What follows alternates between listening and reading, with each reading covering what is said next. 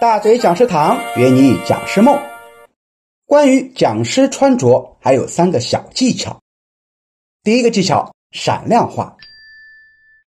讲师穿着啊，可以亮一些。比如说，男老师可以戴一副眼镜，手上呢戴一个金属手表，手指上啊戴一个大钻戒。女老师呢可以用金色的胸针，或者说多戴几个闪亮的戒指。穿衣服啊，也可以选亮一点的衣服。哎呦，不错哦！因为这些有闪光的东西呢，很容易吸引住台下人的目光关注。第二个技巧，标签化。这里讲的标签啊，就是我们身上的穿着和穿戴。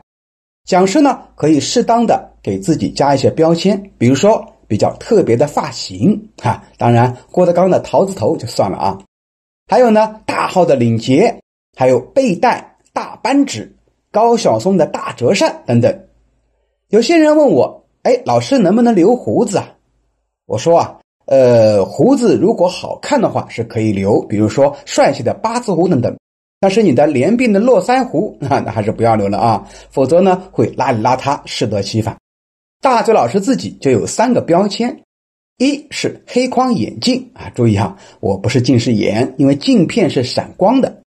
第二个呢是一把大折扇，第三个就是永远的西装领带。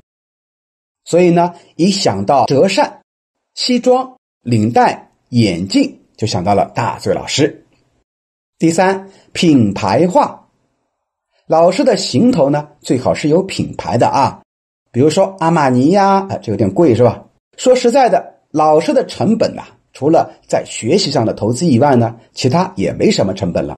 那么人家那么贵的钱请你，我们不是得投资一点吗？男人三件宝：皮带、手表和皮鞋。你的西装啊不一定很贵，但是呢，这三件宝得稍微投资一点。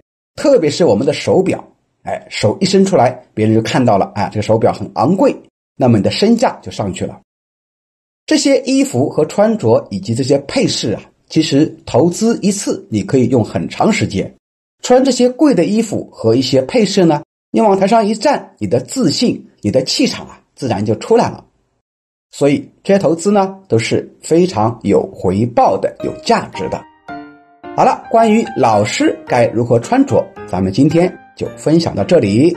下一期节目我们继续分享老师的超凡脱俗的气质从何而来。拜拜。